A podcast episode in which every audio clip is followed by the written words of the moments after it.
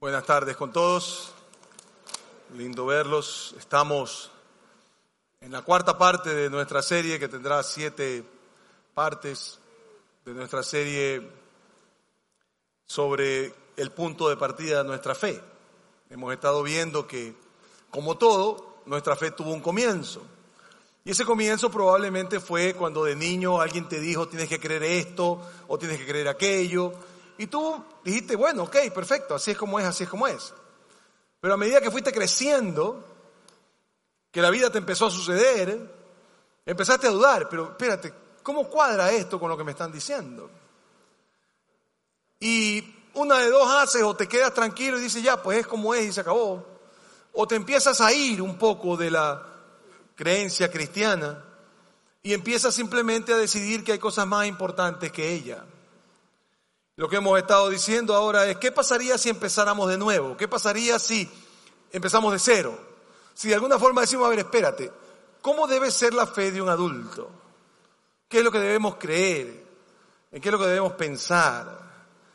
Porque ya ahorita es nuestra cuarta parte y entonces es como cuando el, piloto te dice prepárense para el aterrizaje y en 30 minutos estás abajo. Ya vamos nosotros a eso.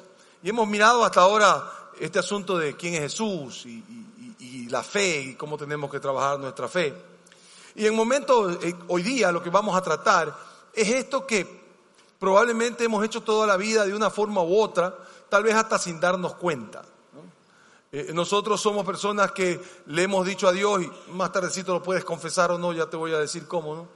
Eh, Dios, si tú haces, te prometo que yo siempre, ¿no? Son las 4 de la mañana, Estoy yendo a mi casa, tengo 18 años, recién me dieron licencia y, empiezo, Señor, por favor, por favor, por favor, que mis padres estén dormidos cuando llego, porque otra vez llego medio chupadito, pero que no se den cuenta, no seas malito. Y, si, no están dormidos, yo te prometo que mañana voy a la iglesia, chuchaqui todo. O, voy, al, voy al, al retiro de jóvenes y aguanto a Hans, ya, pues ni modo, no me queda de otra. ¿no? Y voy y aguanto al pesado de carrera mientras predica. Pero no seas malito que no, que no, no se den cuenta. ¿no? O, la otra, ¿no? Dios, si tú me ayudas, te prometo que nunca más. Dios, si mi novia no está encinta, yo te prometo. Uy, toqué tema medio raro, parece que... Dios, no seas malito. Eh, eh, eh, concédeme esto, concédeme el otro, yo, yo ya, si me ayudas aquí, nunca más voy a hacer tal cosa. Y, es, negociamos con Dios y es chistoso porque incluso los agnósticos y los ateos lo hacen. O tienen un enfermo así de gravedad y no saben qué hacer y los médicos dicen que, que se va a morir. ¿Qué es lo que hacen ellos? Si hay alguien ahí arriba, no sean malitos, si puedes hacer algo, salva a mi hijo, salva a tal persona. Porque en los momentos que no podemos controlar las cosas, creemos que la relación con Dios es una negociación. Es algo que yo debo hacer para llegar a Dios. En, el catolicismo romano, y no estoy criticando, simplemente estoy diciendo que existe. De hecho, tienen nombre, se llaman mandas. Es decir, usted hace una manda con Dios, usted le dice, eh, Dios, yo, si tú me concedes esto, yo nunca más voy a comer chocolate, o, no sé, o, voy a rezar la novena, no sé, lo que sea que hagan, ¿no? o, voy a estar dando o, la versión cristiana, ¿no? Eh, si tú me concedes esto y yo empiezo a ganar más plata, no te voy a dar el 10, sino el 20, ¿no? Empezamos a sobornar a Dios, ¿no? Pero tenemos un pequeño problema, que ni siquiera cumplimos lo que prometemos de todas formas. Es chistoso. Señor, si no me descubren, créeme que te voy a servir. Y al día siguiente, si sabes que mis padres estuvieron dormidos, qué suerte. Eh, ¿Sabes? Los médicos fueron tan buenos. Oye, la pastilla dio resultado, no está encinta. Y ya no hace lo que prometiste, porque ¿sabes qué? Nosotros no somos tan buenos como lo que decimos, somos realmente malos. Si no queremos estar con Dios, es simplemente algo que usamos cuando estoy desesperado. Estoy desesperado y voy y le digo a Dios lo que sea. Ahora, cuando tú haces una de esas cosas, y, te voy a poner a pensar ahorita, porque total estamos antes de almorzar y, necesitas, para que te dé más hambre, es un buen ejercicio pensar. ¿no? sé si hay algunos de ustedes que tal vez no necesitan que le dé más hambre, pero está bien. Cuando usted hace eso, usted parte de dos supuestos muy interesantes. El supuesto uno es que Dios sabe que tú existes. Y se necesita harta fe. Usted, si supone que le puede dar a Dios algo que Él quiere, usted está suponiendo que Dios existe, que sabe quién es usted y que le importa un comino quién usted es y qué es lo que hace. Se necesita harta fe para pensar que Dios realmente está preocupado de qué yo le puedo dar o qué vamos a intercambiar y me escucha todo esto que yo le digo. Y la segunda suposición, que vamos a pasar un ratito en esa, es que creer que yo tengo algo que Dios quiere. Porque así es la negociación o no. Si yo te doy esto, si tú me das esto. Entonces yo creo que Dios quiere algo de mí. Entonces, Señor, si tú me concedes tal cosa, yo te entrego. ¿Y entonces qué le voy a dar? Bueno, le voy a dar un poquito de obediencia. Wow. O asistencia a la iglesia.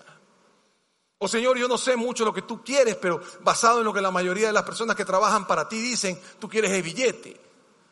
Entonces te voy a dar billete. Entonces ya, ya, ya pasa a ser como un soborno ya, ¿no? Entonces, a ver, voy a poner plata en algo que yo sé que a ti te interesa para que tú me des esto, esto o aquello.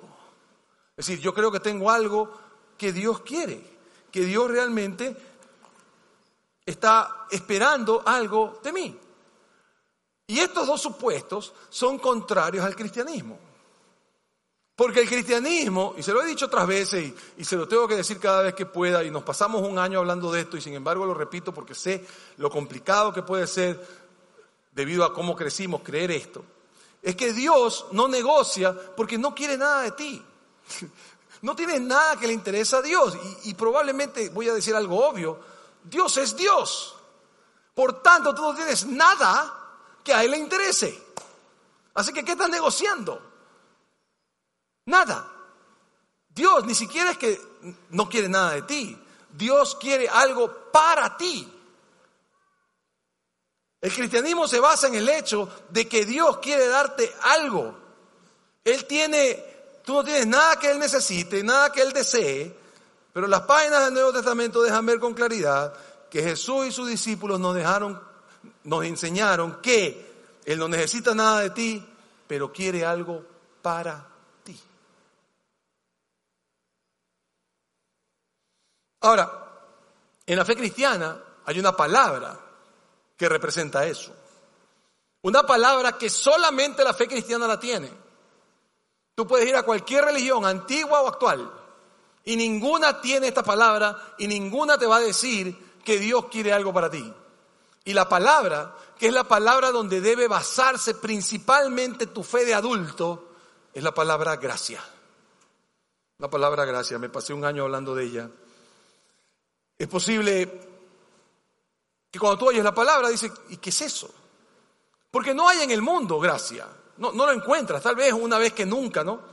Este, fuiste a la gasolinera, y, eran 20 dólares y tenías 19 y el tipo te dijo, bueno, ya vaya nomás, no hay problema. Y te dio gracia, te dio un favor inmerecido, que es lo que significa la palabra.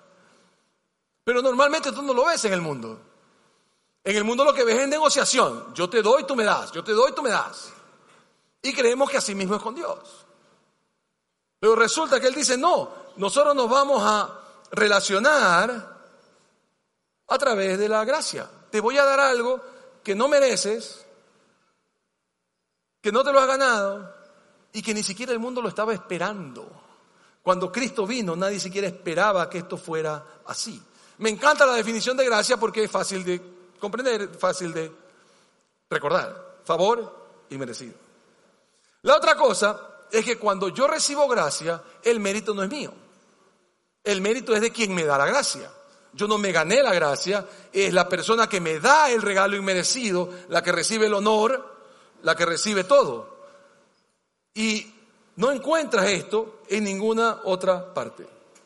Voy a darte gracia porque así lo escogí, porque es lo que quiero, no es en base a lo que tú haces, es en base a mi carácter, no es porque tú te lo ganaste, es porque yo quiero regalártelo, es porque yo te lo quiero entregar. Y es la diferencia básica, y por favor acuérdate y una y otra vez lo estoy diciendo, diferencia básica en todas las religiones entre todas las religiones y el cristianismo, que siempre decimos que no es una religión, y es precisamente por eso. El cristianismo no es una serie de cosas que tú haces para que Dios esté contigo. Las religiones son eso. El cristianismo se basa en esta palabrita que hemos mirado, que es gracia. El centro del cristianismo, el epicentro del cristianismo está en esta palabra, por eso es tan importante que usted la comprenda y la viva. Y yo entiendo, para los muchachos que probablemente fueron creciendo en esta iglesia y han crecido en esta iglesia, escuchar gracias no les suena raro. Pero para muchos de nosotros es complicado. Porque yo crecí en un mundo donde mi mamá me decía que yo me voy al cielo si soy un buen niño. Y me voy al infierno si soy un mal niño. Y que si quiero que Dios me trate bien, yo tengo que portarme bien. Y que Dios protege a los niños buenos y no a los niños malos. No sé si se lo dijeron a usted, pero es mucha presión para un niño. Por lo menos para mí. O sea, portarme bien para mí era complicado. No sé, tal vez usted no, pero para mí era complicadísimo. Yo tenía, eh, eh, tenía demasiada energía para portarme bien. Y entonces esto de que eh, de repente Dios está mal conmigo y yo cómo hago ahora, cómo regreso, porque mi mamá me dice que si soy un niño mal, era un problema serio. Ahora, hay un pasaje muy específico sobre el tema que viene de una carta que Saulo de Tarso, Saulo de Tarso es una persona que llegó a la historia como perseguidor de cristianos, los torturaba y los mataba, les caían re mal los cristianos, y ingresó en el mundo así, y de repente se hace cristiano, después de perseguirlo, y se cambia el nombre de Saulo por Pablo. Y Pablo escribió más de la mitad del Nuevo Testamento. Escribía cartas que han pasado a ser documentos que están dentro del Nuevo Testamento, y escribió una carta muy específica a una ciudad que se llamaba Éfeso que después terminó siendo una carta para todos los cristianos del mundo. Éfeso era un puerto, en la actualidad está en Turquía, pero ya no es un puerto, porque con el tiempo y las aguas un río, el río que está ahí eh, eh, se ha llevado con sedimentos, se ha llevado la ciudad antigua un poco para adentro, y ahora usted tiene que coger un bus para llegar allá. Usted coge un bus y lo llevan y usted puede estar, puede ir, queda en Turquía, puede ir donde, a pararse en el mismo teatro donde Pablo predicó. Yo lo hice, no prediqué, solo me paré. No, no soy un tan atrevido. Ah, entonces, Pablo escribe esto, preso en Roma, año 65 después de Cristo, 30 años de muerto Cristo, 30, 33 años de muerto Cristo, 32 años de muerto Cristo, y les escribe lo siguiente, y va a ver usted conmigo, por favor, cuál es el centro del cristianismo. Arranca medio, como lo podemos decir, medio negativo, ¿no? Bastante negativo. Dice, en otro tiempo ustedes estaban muertos. ¿Por qué estábamos muertos? Porque muerto significa que yo estoy separado de la vida. Yo en otro tiempo estaba separado de Dios. En mis transgresiones y en mis pecados. Yo estoy totalmente separado. Y ahora vamos a hacer algo en este pasaje en particular, en este versículo que viene. Nosotros siempre usamos la nueva versión internacional. No sé si saben, las Biblias tienen bastantes versiones. O sea, cambian las palabras. Pero para esta voy a coger la Reina Valera del 60 porque la ha traducido literal. No creo que sea un buen castellano, pero me interesa exactamente cómo lo puso Pablo en griego. Y así dice. Primero, pero Dios. Muy importante. ¿Por qué? Porque nosotros siempre decimos, Señor, ha pasado esto, pero yo. Señor, mira que tengo este problema, pero yo. Usted siempre empieza con usted. Pero Pablo dice, no, empezamos con Dios. Es Dios el que arranca, es Dios el que hace, es el Dios el que, el que hace las cosas. Señor, yo no debía hacerlo, pero ahora te prometo. No, no, no eres tú, es Él. Pero Dios, que es rico en misericordia. Hmm. O sea, Dios tiene más misericordia de la que se puede gastar. Dios es reconta misericordioso. Dios tiene harta misericordia. Déjame probártelo. Pablo perseguía a cristianos, mataba a cristianos. Cristo lo que debió haber hecho es aplastarlo como grillo, para usar un animal que viene con el momento en que estamos, con la temporada, así, harto grillo.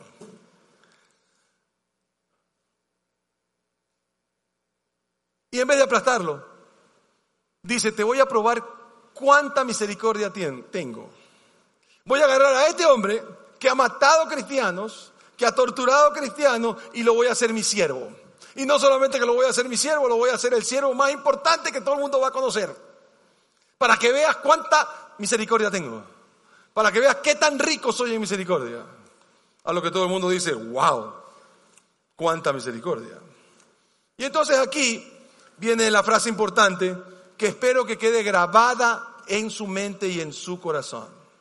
Dice, pero Dios, que rico en misericordia, por su gran amor con que nos amó. Wow. A ver, ¿cómo, cómo? Por su gran amor, a ver, repitamos. Por su gran amor con que nos amó.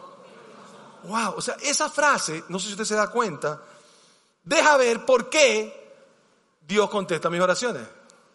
¿Por qué Dios me da una segunda oportunidad? ¿Por qué Dios me permite estar con Él aunque soy pecador? ¿Por qué? Por su gran amor con que nos amó. Esa es la razón por la cual yo puedo seguir estando cerca de Él. Pero vamos a personalizarlo. ¿Ya? Y pongamos que en vez de nos amó, ¿qué tal si hacemos esto? Pero Dios que rico en misericordia, por su gran amor con que me amó a mí. A ver, repitamos. Por su gran amor con que me amó a mí. Muy bien. Esa es la razón por la que nosotros seguimos a Cristo. Porque Él me amó a mí. Pablo entonces empieza a construir su argumento, empieza a decir qué es lo que tiene y continúa trabajando lo que Él nos quiere decir dejándonos ver que Él no quiere nada de ti. Lo que quiere es algo para ti. Lo que quiere es que tú puedas tener una relación con Él. Y así continúa, dice, nos dio vida con Cristo, aun cuando estábamos muertos en pecado. Y ahí viene la palabrita. Por gracia, ustedes han sido salvados. Déjame resumírtelo. Cuando ha sido separado de Dios, el que es rico en misericordia, debido a su gran amor con que nos amó, nos dio vida por gracia. O para decirlo de otra forma, Dios escogió regresarte a Él porque así lo quiso. ¿Qué hice yo para merecerme eso? Nada. ¿Qué fue lo que lograste? Nada. ¿Qué fue lo que intentaste? Nada. Nada. Simplemente decidió dármelo. Ahora, Pablo continúa y, está dictando o está escribiendo. Y Pablo sigue escribiendo, dictando, y como que se da cuenta dos versos más adelante, espera, espera, pasé muy rápido por ahí. La gente no va a terminar de comprender, así que regresa otra vez al tema, ¿no? Y dice, porque por gracia ustedes son salvos, mediante la fe, lo cual nos lleva de regreso a dos de las prédicas anteriores. Porque la fe, si usted se acuerda, es la razón por la que Abraham creyó en Dios, la fe, el hecho de que confió en Él, confió en Dios y le dijo Dios, ok, confío en ti, vamos para adelante. Y después el pueblo judío, cuando eh, tuvieron que matar un animalito y poner sangre en los dinteles de la puerta y, y poner, hacer maletas porque al día siguiente se iban, no sabían qué iba a pasar, pero Dios les dijo, confía en mí. Asimismo nos dice a nosotros, confía en mí. Yo te amo, Cristo murió por ti en la cruz y esa es la expresión de amor, que Jesús murió por ti. Ese es el regalo de Dios, no es el convenio con Él, no es el negocio con Él, es el regalo de Él. Toma, ahí está. Ahí está. Ahí lo tienes. Y en caso de que aún no entendamos, de que aún estemos complicados con el concepto, porque sé que es complicado el concepto para usted, no porque sea difícil de entender, sino por todo el bagaje que traemos religiosamente hablando. Así termina, dice, porque por gracia ustedes han sido salvados mediante la fe, esto no es de ustedes, sino que es un regalo de Dios, no por obras, para que nadie se jacte. No es por obra, el regalo de la gracia, no te lo mereces, no te lo ganaste, no lo estabas esperando. Pablo es claro, debido a que te ama, no tuvo en consideración tus buenas obras o tus malas, simple y llanamente por su bondad te las dio. Imagínate, qué cosa.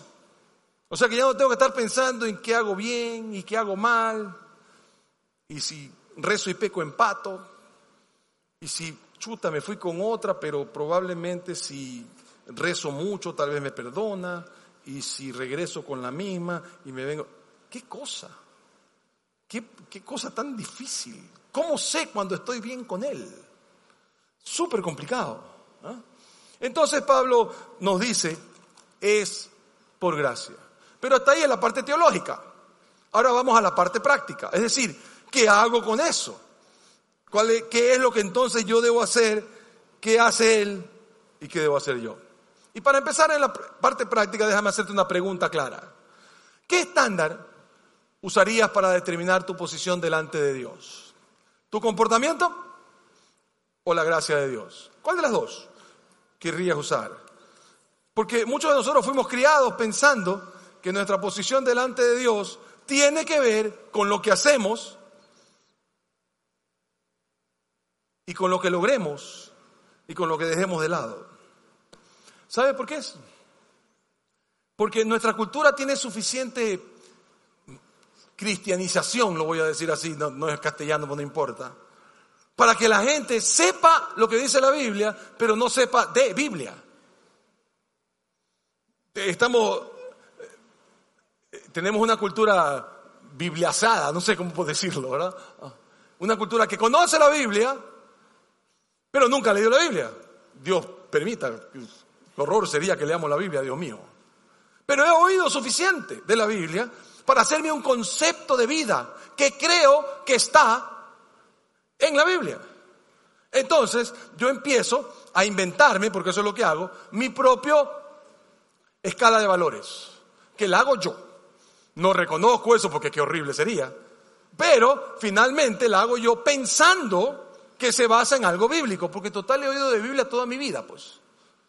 Porque en una, en una ciudad como esta, en una cultura como esta, nosotros hemos oído que los diez mandamientos, que aquí, que allá, que no robes, que no esto, que no el otro, que, que, que pórtate bien, todo eso lo he oído. Pero no lo ha leído. Entonces usted dice, no, lo que tengo que hacer para estar bien con Dios son los diez mandamientos, cumplir los diez mandamientos.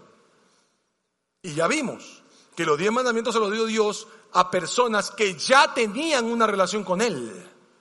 Personas que ya habían sido redimidas, rescatadas de la esclavitud. No para tener una relación, sino porque tenían la relación. Dios no dio los diez mandamientos para si los cumples, vamos, si no los cumples, no vamos. Así que, ¿de dónde sacas estas ideas? Y tú no vas a decir que te las inventaste, vas a decir simplemente que vienen de la Biblia. Pero te voy a decir algo sin ánimo de ofender, porque somos amigos y quiero que regrese la próxima semana. Pero si me usas la Biblia para decir que tal o cual cosa te pone bien con Dios, estás condenado, estás condenado, estás condenado. Punto. Porque me estás usando la Biblia fuera de contexto. Me estás usando mandamientos que son dados para personas que tienen una relación con Él y no para tener una relación con Él.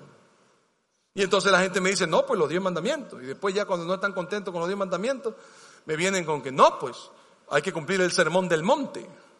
Y yo pregunto, ¿ha leído usted el sermón del monte? No, pero más o menos por ahí dice que una bienaventuranza por aquí y que eh, eh, no me divorcie o que, ah, no sé, que no me preocupe.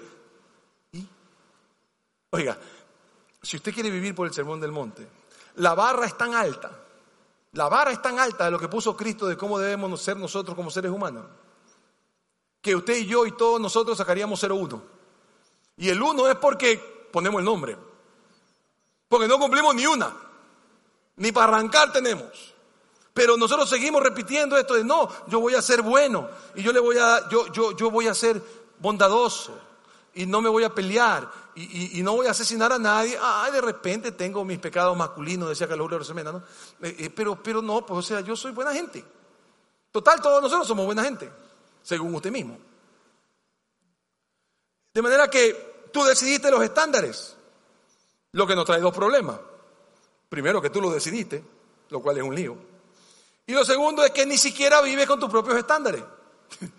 Porque te has puesto los estándares tú mismo y tú mismo los incumples. Tú mismo sacas 0,1 de tus propias reglas. De vez en cuando, de vez en cuando las cumples, pero de vez en cuando sacas 0,1. ¿Por qué? Porque no es esa la relación con Dios. ¿Te imaginas? Nosotros decimos que Dios es todo bondad, que Dios es bueno. Sin embargo, ese Dios bueno no nos ha dicho, según la gente que cree en la ley, cómo relacionarme bien con Él. Porque no hay en ninguna parte de la Biblia, ni en la Biblia ni de ningún lado, un documento que diga, para estar bien con Dios tienes que hacer tal, tal, tal, tal, tal. No existe. Tú has agarrado ciertos conceptos de la Biblia por aquí, otros por allá, otros que te dieron del Talmud, o que te dieron de yo que sé dónde, ¿no? O que la vida te enseñó, y has hecho un menjurje ahí. Y como tienes cosas bíblicas, crees que eso es la Biblia, crees que eso viene de Dios. Dios no ha dejado un documento de cómo lo que tú haces lo agrada a Él. Porque no puedes. Porque no es la forma de relacionarse con Él. No es la manera. La otra opción obviamente es la gracia. Pero algunos de ustedes van a decir, no, pues, yo no creo que es totalmente mi comportamiento ni que es completamente la gracia, sino que es un poquito de cada una. Entonces, yo tengo que ser buena gente, tener buenos sentimientos y no ser infiel, eh, no mentir mentiras negras, mentiras blancas si puedo. No, no me pregunte cómo son los colores porque no sé, simplemente he oído ese asunto. pero este, voy a pagar mis impuestos, no voy a botar plástico al mar, que ahora está de moda, ¿no? Repente voy a tener un problemita por aquí o por allá. Pero para esos problemitas, ahí sí la gracia de Dios que entre y me cubra esos vacíos que tengo. Entonces es una combinación entre mi comportamiento y la gracia de Dios. Entonces, ¿de dónde sacas esa idea? De ningún lado. Te la inventaste. O te la dieron inventando. Porque es lo que te han dicho. Y probablemente te lo ha dicho gente que es como yo, que habla en una iglesia y te han dicho una mentira. Porque mi relación con Dios, mi relación con Dios es el regalo de Dios. No es por obras. Es por gracia. Es la elección que tienes que hacer. ¿Vas a seguir basando tu relación con Dios en una serie de comportamientos que te inventaste o te dieron inventando? ¿O que sacas tu Biblia para decir que ahí está? O te vas a relacionar con Él a través de la gracia. Son las dos posibilidades. ¿Cuál quieres? Y entonces hagámonos la siguiente pregunta. O esta es otra forma de preguntar lo mismo. ¿Qué estándar usarías para determinar tu posición delante de Dios? ¿Qué estándar? ¿Lo que tú haces por ti o para ti? ¿O lo que Dios hace por ti? Espero que lo que voy a decir ahora te quede muy claro y por favor, si estás dormido, despiértate solo un minuto. Todas las religiones son sobre lo que tú haces. Todas. Cristianismo es sobre lo que Dios hizo. Todas las religiones son sobre aquí estoy Dios, negociemos porque yo te voy a dar algo para que tú me des algo. Incluso en los tiempos remotos, cuando la gente iba a la guerra, ¿cuántos toros tengo que matar para que Dios me permita ganar? ¿O cuántas ovejas o cuántos carneros? No eran solo los judíos, todo el mundo pensaba eso. ¿O cuánto tengo que sacrificar para que Dios me dé hijos sanos? ¿O, cuánto tengo que sacrificar para que eh, venga lluvia a mis sembríos? O modernamente, ¿cuánto tengo que hacer para que Dios me dé dinero o tranquilidad? O que no me quiten el trabajo. Ese es el mundo de la religión. Recetas de lo que tienes que hacer y qué tan consistente tienes que serlo. Pero en la Biblia o oh Dios no te lo ha dado.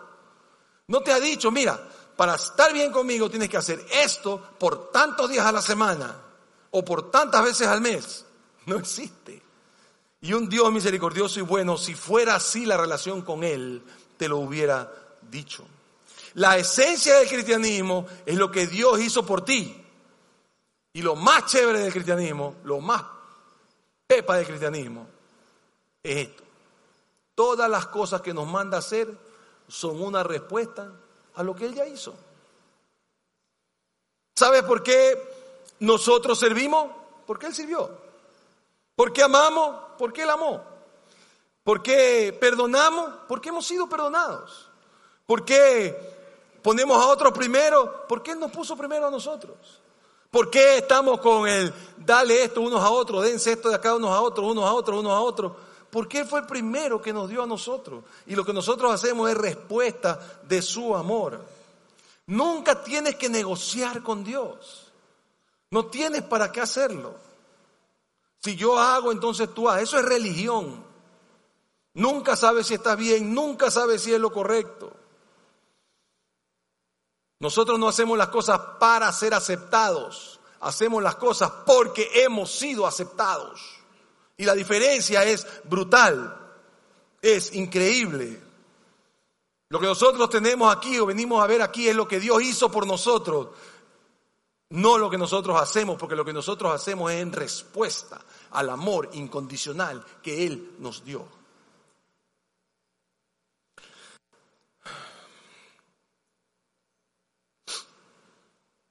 ¿Sabes lo que es un matrimonio cristiano?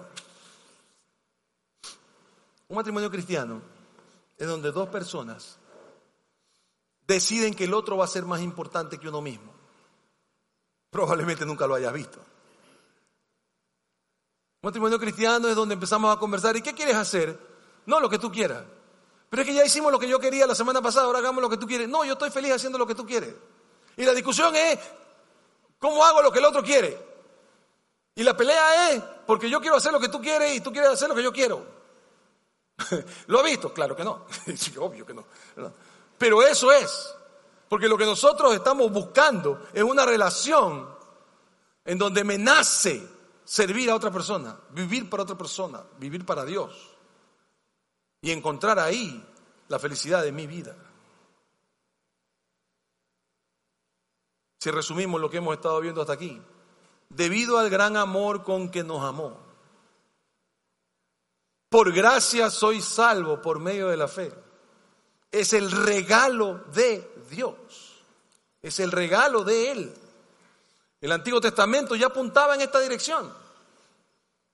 Cristo cuando murió dejó claro que así es como tenía que ser. Los seguidores de Jesús dijeron, así es. La relación con Dios no se basa en tu comportamiento, se basa en su amor. Ahora, yo no sé tú, pero esa es la razón por la que yo me hice cristiano. Por muchísimos años intenté vivir de acuerdo a lo que Dios quería. Por muchísimos años me saqué el aire tratando de complacerlo y no terminaba de entender que lo complacía. Porque encima las autoridades me iban moviendo lo que lo complace o no complace según lo que tenía que ser. Y pasé mi vida preocupado por esto de, a ver Dios, ya, yo voy a hacer esto, pero tú me vas a dar esto. En una cosa que no voy a decir que es traumática, pero cuando menos es recontra complicada. Hasta que un día, sin querer queriendo, descubrí la gracia. ¡Wow! No podía creer que Dios ame a un idiota como yo. No podía creer que Dios simplemente me decía, hey, te amo y punto. Pero espérate Dios, ¿por qué me amas? ¿Qué hice para que me ames? Nada. He decidido amarte, punto. No lo puedo creer. Busqué, y por eso lo reto, busqué en todas las religiones, pasada, presente, y no puedo buscar en la futura todavía porque no hay, pero no importa. Algo parecido. Y no podía creer que por años, de años, de años, mi vida transcurrió tratando de complacer a un Dios que es tan bueno que no necesita ser complacido. Que lo único que quiere es que yo tenga intimidad con Él. Que no está buscando que yo me porte bien porque es imposible. Está buscando una relación conmigo que hará que me porte bien. Pero no puede ir la carreta antes que el caballo, pues. Y nos hemos perdido, decía un amigo mío querido que ya no está entre nosotros, la bendita gracia. Nos lo hemos perdido. Y es el mensaje central central. No hay cristianismo sin gracia. Si te vas a relacionar con Dios, la única forma de relacionarte con Él es a través de su amor incondicional. Por eso son buenas nuevas. Son buenas nuevas porque no dependen de lo que tú haces. Depende de lo que Él ya hizo. Yo no sé tú, pero cuando yo me enteré y lo pude poner en mi cerebro, porque es complicadísimo, créeme, yo lo entiendo. O sea, por eso me pasé un año predicándoles el tema. Porque súper duro. Cuando yo he nacido y crecido con esto de que hay que complacer a Dios y que hay que hacer lo que Dios quiere y que cuidado haces esto porque entonces Dios te va a castigar y que Dios te va a castigar por acá y que Dios te... Cuando finalmente leí Efesios 2, 8, 9 y 10 y me di cuenta y algo se abrió en mi mente porque fue así como...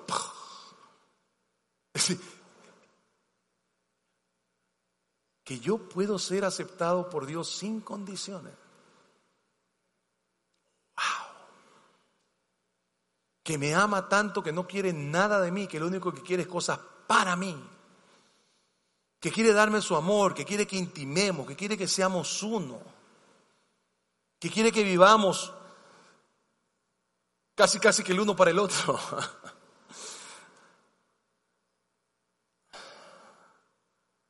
La gracia es el más importante mensaje. La gracia es el todo. La gracia es lo que hace que yo viva en paz. Porque no importa qué tan malo sea, Dios me ama. El hecho que Dios me ama me hace querer ser mejor. Pero no porque soy mejor me ama más. Y, créeme que yo entiendo y te veo la cara y digo, ¿qué está diciendo este hombre? Ah. Pero créeme, piénsalo. ¿Qué más te puede dar un Dios maravilloso y bueno que un regalo que no te mereces? ¿Qué más? ¿Qué más? Más no hay nada más que le puedas dar. Él no necesita nada de ti.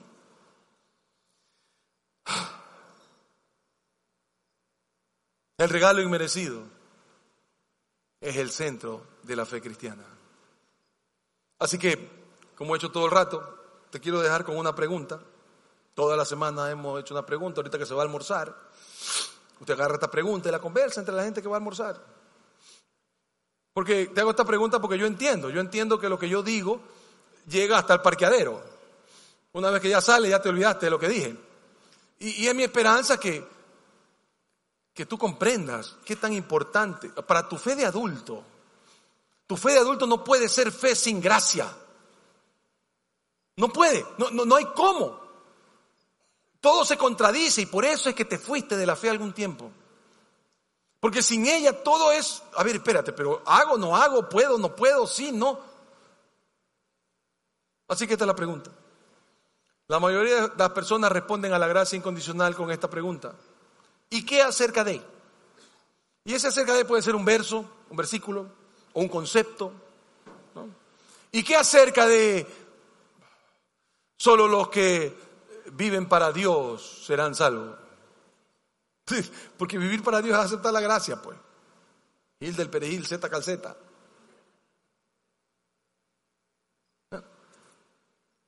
O es un concepto. ¿Y qué de Camargo Barbosa? Perdí la mitad del auditorio. Camargo Barbosa fue un violador de los años 70. ¿70? ¿80? Ok. O sea, hace más años de lo que tú naciste. No te preocupes, pero te estoy contando historia antigua. ¿Y qué acerca de él? ¿Acaso que la gracia lo va a alcanzar a él? No puede ser. ¿O, qué acerca de los sicarios que salen ahora en redes sociales matando gente? ¿Ellos van a ser aceptados por Dios, por la gracia? No puede ser. Y ahí es donde empieza tu empujar de vuelta. ¿no? O sea, no, la gracia no puede ser, porque no puede ser que un Dios justo permita que semejantes horrores que de los pedófilos. Ellos también pueden simplemente aceptar a Cristo, son perdonados. Ese pecado no tiene perdón. Así que, ¿cuál es tu qué acerca de? ¿Cuál es el tuyo? ¿Qué es lo que cuando tú piensas en la gracia dices, no, está bien, pero ¿y esto? Y, y Dios va a perdonar esto. Y Dios va a perdonar esto o aquello o lo de aquí o lo de allá. Y empiezas a tratar de irte contra el concepto de la gracia, porque tú crees que gracia es para ciertos pecados nomás.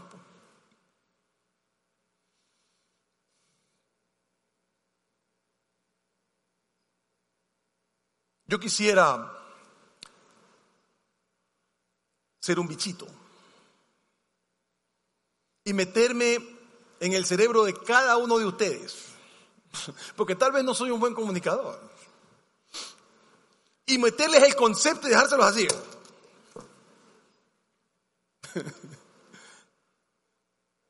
Porque mi querido amigos y hermanos, no hay cristianismo sin la gracia. Es el regalo más lindo, es la razón por la que estamos aquí. Imagínense, usted iba a la iglesia antes porque si no era pecado. Y si era católico era mortal o venial. Tal vez usted no sabía, pero yo sí sé. Y tenía que hacer esto o aquello o aquello porque eso agrada a Dios. Y hay que darle a Dios aunque sea un día en la semana. Y hay que darle unos minutitos cada noche para orar o rezar o lo que fuera que usted haga. Porque a Dios hay que tenerlo contento. ¿Cómo se lo tiene contento? Con yo darle un poquito de mi tiempo. Porque ese poquito de mi tiempo hace que Él me proteja y proteja a mis hijos. Como que fuera un talismán.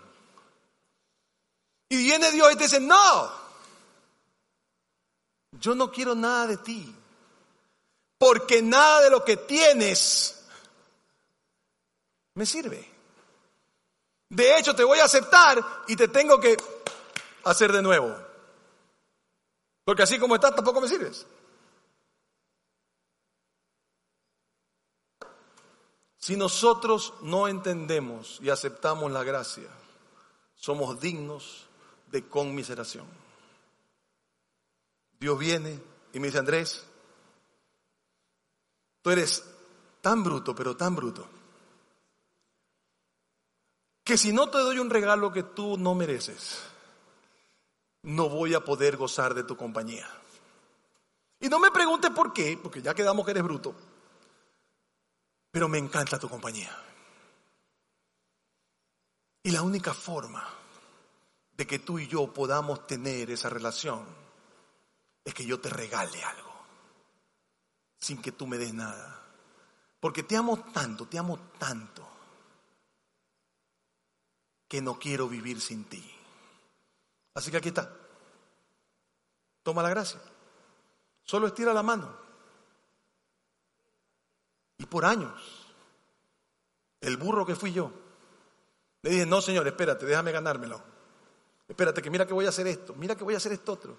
Pero Andrés, por Dios, no te lo puedes ganar. Estamos desperdiciando tiempo. Yo quiero vivir contigo al lado, contigo pegado, ya.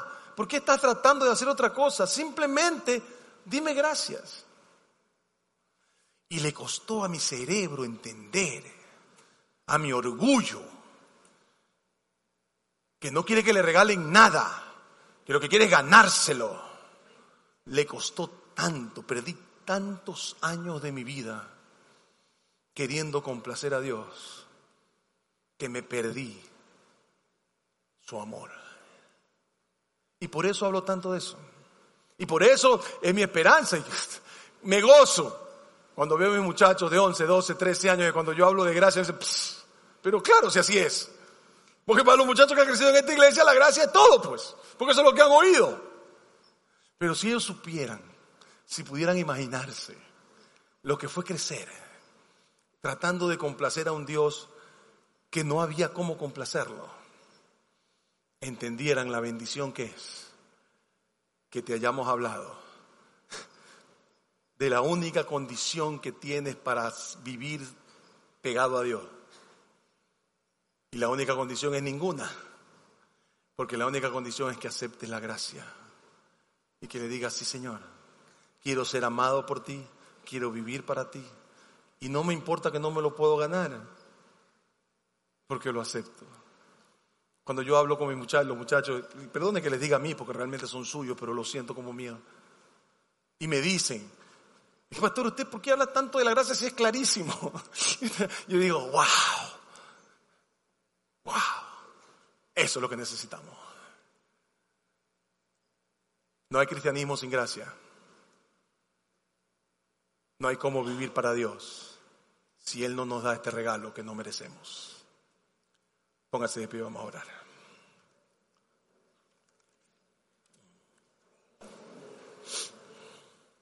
Señor, gracias te damos primero por permitir que lleguen hasta nosotros estos documentos tan antiguos, que los has preservado para nosotros. Señor, gracias por tu gracia.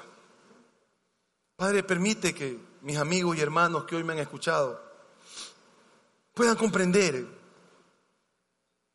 el amor tuyo, puedan entender que sin gracia no hay cristianismo que yo lo que hago lo hago porque tú me das tanto el querer como el hacer. Que yo lo que hago lo hago porque mi, mi corazón ha sido cambiado por ti. Pero no porque yo quiero o porque yo puedo. Danos, Señor, a todos nosotros la posibilidad de pegarnos a ti. Y que para eso lo primero que necesitamos es entender la gracia. Gracias por tu regalo inmerecido, Señor. Si no fuera por eso, no pudiéramos tener fe de adulto. Permítenos, Señor, ir trabajando ese concepto, entendiéndolo en mi vida, aunque a veces parezca que me estoy haciendo un sinvergüenza, que entendamos con claridad que tu amor está ahí para que lo aprovechemos. Permítenos ser uno contigo, Padre, uno contigo, que busquemos la relación, no tu bendición que busquemos abrazarnos juntos, vivir juntos, y que comprenda que solo lo puedo hacer cuando la gracia es el centro de mi vida. Gracias por tu bendita gracia, en el nombre de Jesús. Amén. Muchas gracias, mi hermano. Dios lo bendiga.